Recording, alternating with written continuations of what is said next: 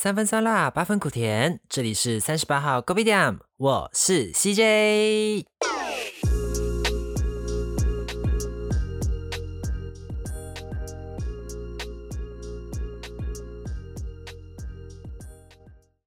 Hello everyone，这一集其实算是二零二二年正式录制的第一集。比较前面两集，一个是年度总结嘛，还有就是上礼拜的是直播的侧录。其实直播还蛮好玩的诶，因为我之前都会担心说啊，就是会怕很尴尬，然后我会一直吃螺丝之类的。就如果你有听我第一集、第二集的。那个 podcast 的话，就是其实我很容易会有断点或顿点，然后会有什么可是什么男友，呃，就是会顿点比较多。然后是到后面的时候，我都会写稿，就是写逐字稿，然后会比较的顺畅一点点。就像刚刚那一句话，就是其实我也没有写在我的逐字稿里面了，是临时加的，吧，就是会有一点顿点顿点这样的。Goodbye, anyway. Honestly，我到现在还是非常容易紧张的一个人，so 会一直担心表现会很不好啦。But 其实直播间那天也没有什么，也没有什么人啦，之后应该还是会不定期的开直播啦。那听众朋友们，如果有什么题材，希望以直播的形式来进行的话，都非常欢迎留言哦。再过几天就要过农历新年了。算一算，这是我第三个年头没有回家过年了。主要的原因还是工作的关系，还有钱啦。因为现在的机票也不便宜嘛，再加上回去，然后又回来台湾的话，还要有什么隔离费呀、检测费呀、防疫旅馆的费用啊，等等的一大堆的开销。连主要主要的是要请很多天的假，所以今年还是决定就没有办法回去了。那我身边也是有回去的朋友啦，所以各位听众朋友们，如果有搭飞机的话，还是要多多注意自己的安全卫生哦。So 过年期间基本上都会准备很多大鱼大肉嘛，这样才有过年的 feel 的嘛。不，我其实来了台湾之后呢，饮食方面的确是改变蛮多的。过年的时候也很常听到身边的朋友说。Oh my god！不要吃这样多嘞！哎呦，这个很油啊，少吃一点呐！哎呦，这个炸的东西很容易肥的嘞。不，对我来说哈，就是过年就是要 happy，就是要开心。毕竟一年也才那么一次嘛。就算过年的期间肥了之后再减回来就好了喽。之前念书的时候，我基本上都寒假的话都会过年回去，然后回去的那一的时间里面，哇，至少都会胖个五六公斤回来台湾，然后再回来台湾的时候再继续啊，刻苦受难的再把它瘦下来。还有啦，最主要的是难得大家聚在一起吃饭嘛，就是要开开心心的。那今天呢，我就要来跟大家分享我自己对于减肥这件事情的回忆啦。嗯，或者是你也可以说是减肥的心路历程喽。我从小就是胖胖的那一种，因为我很贪吃，然后也吃很多，饭量也不小。基本上我是不太挑食啦。我只记得我不太吃苦瓜那种很苦的东西，什么黑咖啡那种很苦的东西。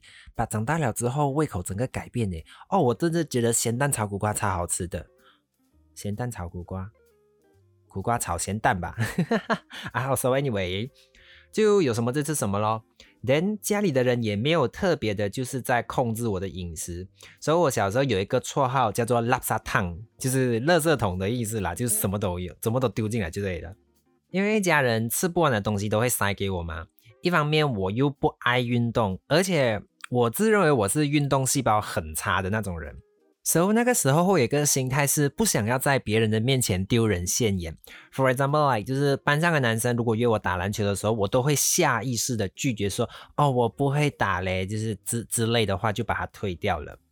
我最胖的时候是高三毕业的时候，因为那个时候在等大学的录取通知嘛，所以我有先去工作了一段时间。那个时候是 office 办公室那种性质的工作，就是你上班八个小时都是要坐在电脑面前的那一种。人在念书的时候，因为肥胖的状况没有这么严重的原因，毕竟多多少少还是会上体育课嘛，然后多多少少还是有在运动咯。等打工也是需要一直站着，然后走来走去搬东西，搬来搬去，多多少少还是会有动到啦。But office 的工就是会一直坐着，等你上班下班了之后，又没有那个心思去运动哦。就总的来说，就是没有在控制饮食啦，然后久坐又不运动，等再加上什么熬夜啦、新陈代谢下降啊等等等等的问题啦。我最胖的时候是八十六公斤左右吧。哦，真的很圆啊！哎呦，我看回去我之前的照片有，哎呦，那个脸是圆的，哇，很像那个柬埔寨那个菠萝蜜那那个菠萝蜜酱哦，很圆。而且我来了台湾之后，一开始也没有在控制啦，毕竟来到一个全新的地方，觉得什么哇哦都很新鲜，什么都很想要 try try，什么都很想要尝试。But after that，因为我必须要控制我金钱的支出，哎，讲白一点就是穷啦，因为毕竟不想要给家里带来太多的金钱负担嘛，所以我慢慢的就越吃越少了，就控制食量。我那个时候每天控制餐费在一百块台币左右，大概是马币十块钱啦，所以就是一天只吃两餐，早餐和晚餐。早餐呢，就会买一个饭团和一个包子，大概会是四十块啦。等晚餐呢，就去吃自助餐咯。晚餐就是就是大概在六十块左右，而且就是会拉长补短。For example，就是我昨天如果吃比较少，大概只花了九十块，等我今天哎就可以多吃一块肉，那我就一百一十块的扣打咯。后来呢，有一天我下课经过生活辅导处的布告栏，有看到一个减肥比赛，所以我就去参加看看咯。因为当我来了台湾之后嘞，哇，在学校很多帅哥美女哦，很多那种，哎呦，瘦瘦高高、漂漂亮亮、白富美、高富帅一大堆，然后每个人都装扮的很漂亮，多多少少会有一点自卑啦。所以就是想要把自己变得更好。我记得那个比赛是用自我记录的方式，它其实也没有什么专业的，也不是说专业，就是没有很也人很强力的监督那种，是要靠你自己去记录的。那它有两个目标，第一个就是每天至少要喝两公升两 L 的水，至少。等第二个就是每天至少。不间断的运动三十分钟，要一直动一直动三十分钟，最少是三十分钟。我那个时期算是我很认真的减肥啦。就每天下课可能四五点五六点的时候下完课之后，哎去吃个东西，吃个东西休息一下，然后晚上九点的时候就去操场跑步啊，就慢跑啊，跑跑跑跑，至少会跑半个小时啦。因为我那时候是就是听歌，一边听歌一边跑嘛，那你就大概算一下，就是十首歌，一首歌大概三分钟嘛，你就大概算一下哦，听了十首歌，那大概就是三十分钟了，然后再多跑一下就差不多了。那这个计划呢，我持续了大概三个月，我没有记错的话了，大概瘦了快十八到二十公斤吧。因为那时候我从八十几嘛，就掉到六十到七十左右，哎，六十多快七十那那那个区间啦。对，因为我是二零一三年的九月来台湾嘛。第一个学期结束刚好是半年嘛，我有回去马来西亚过年。完，我回去过年的时候，我家人看到我就有吓到，就是哇，你这么整个人变瘦去不？然后我回去找我朋友的时候，我朋友也都很关心的问说：啊，你是不是在台湾被人欺负？要不然怎么会突然瘦这么多？啊，我都会开玩笑的跟他们说：哎，没有啦，就是因为啊，Oh my God，就是。哦，在台湾念书好困难，好刻苦啊！啊，Oh my God！好了，先来喝杯水压压惊，休息一下。今天选的歌是《We Are God a Special Place》by Icarus。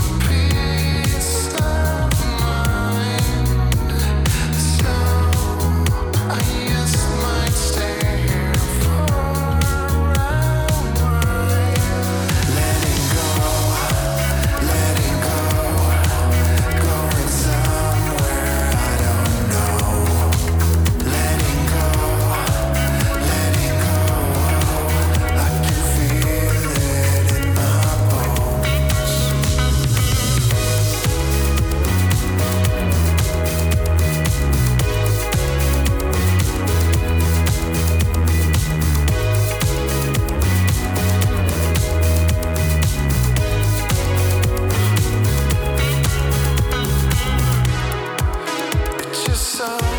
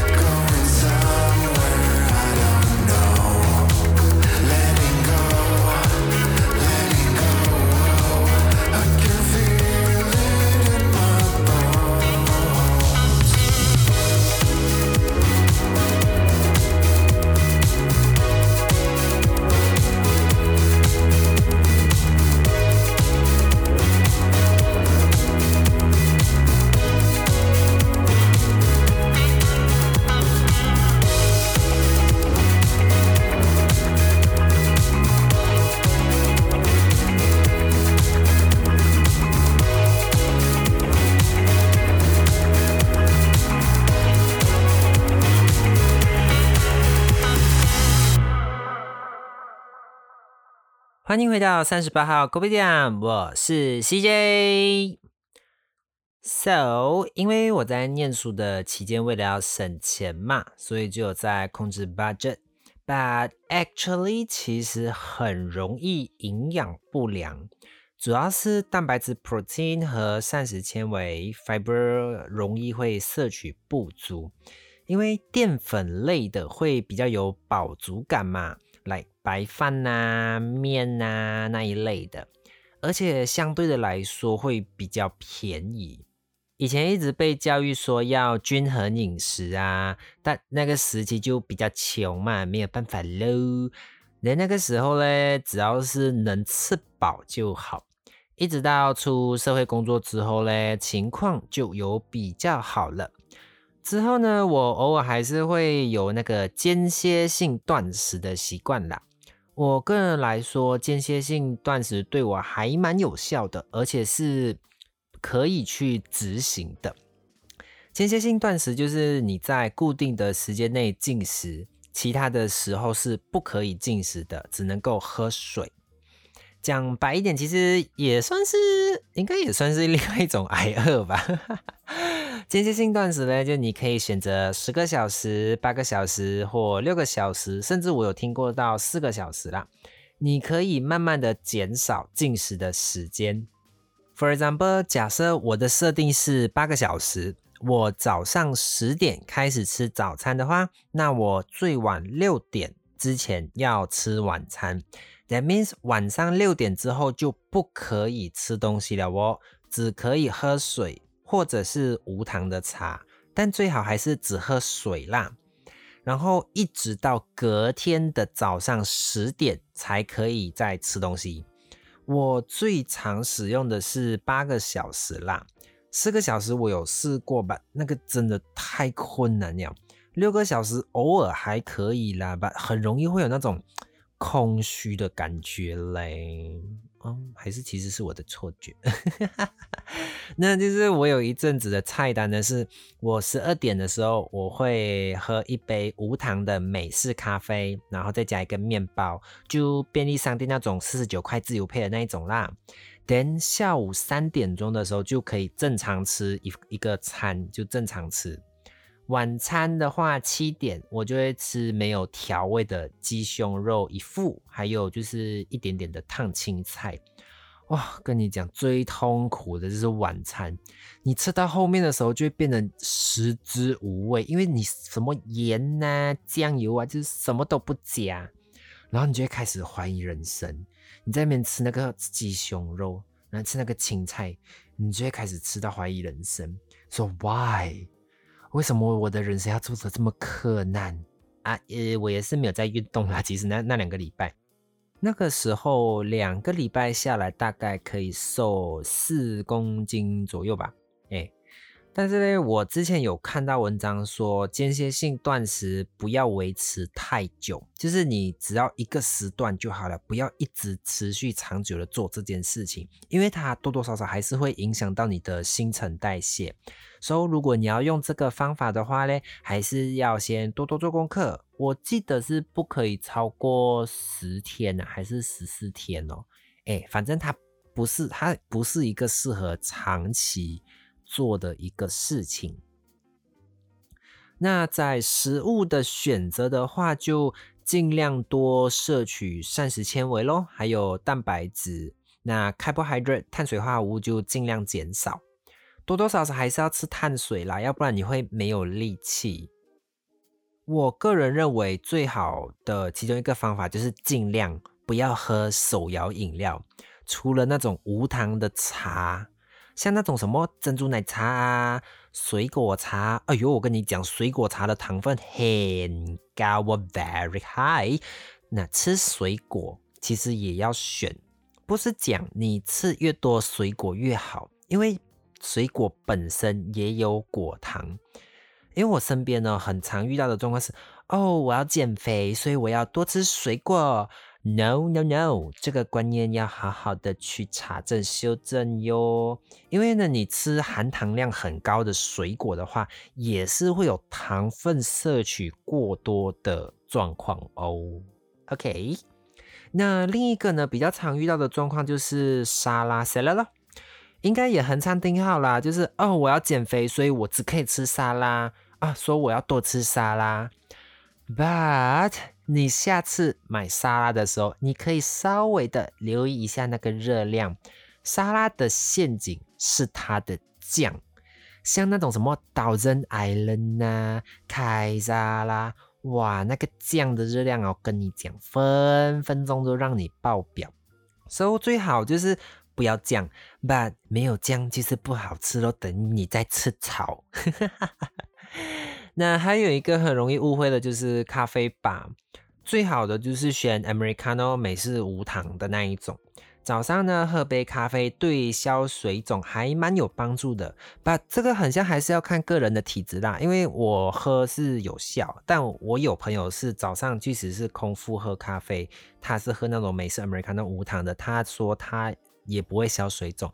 所以最主要还是要看个人的体质啦。Latte 的话呢，本身因为它是用牛奶嘛，连大部分大部分的都是用全脂奶，所以如果你是要控制脂肪的摄取的话呢，就还是要注意一下咯。前阵子有很流行那个燕麦奶哦，没有嘛？那市面上有很多不同的奶啦，但也不是说燕麦奶比牛奶好，因为它们的营养不同。如果你是要蛋白质 protein 的话，牛奶比较多，but 那那燕麦奶的蛋白质就会比较少，它呢是它的碳水会比较高，所以主要是看你需要哪一个营养素啦。你说呀豆浆就真的很棒啦！我第一次喝无糖豆浆的时候，觉得 Oh my God，真的是。很奇怪哦，我超嫌弃的。结果我现在喝豆浆基本上都是选无糖的。就你喝无糖的时候，它那个豆味，然后会有那个草，就是那种植物的味道，就一开始喝会很难接受。吧，其实你只要过了，就我记得大概常喝大概一个礼拜左右吧，就就习惯了。那你就会已经习惯喝无糖的豆浆了。总的来说呢，控制饮食，适量的运动是最重要的。那运动的部分，我是偶尔会做塔巴塔那种间歇性运动啦。那这个部分呢，我就不多做赘述了。大家可以上网多多查询自己喜欢的运动。那当然，市面上有很多减肥的产品啊，或者是代餐的那一类的，啊，那个就是我也不多，就见仁见智啦。这种东西，就如果也不是说不可以去尝试，但就是你要好好的去。查证就是它里面的成分是什么，然后它会让你瘦下来的原理是什么？因为我之前有一阵子也有吃过那种所谓的减肥药，不，它真的就是会让你一直上厕所拉肚子，它只是脱水而已。诶，我不是讲市面上所有的减肥药都是这样啦，吧，就是如果你是要做这一方面的事情的话，你要用这一种方式来去减肥的话，就还是要多多做一点功课喽。Alright，那我们今天的节目就到这边喽。如果对什么题目有兴趣，还是有什么话想对我说的，都欢迎到我的 IG 留言，我会尽量回复。也请大家多多的 rating and review，还有别忘了订阅 subscribe 我的频道哦。诶，我看我的后台啊，就大部分的听众朋友都是用 Apple Podcast 来收听嘛。那也请各位听众朋友们有时间的话呢，在我的节目栏那边往下滑，滑滑滑滑滑滑到最底部呢，就可以直接评论喽。请大家，还请大家多多的帮我评论，卡姆萨哈米达，谢谢大家的收听，这里是三十八号 Gobi 店，我是 CJ，拜拜。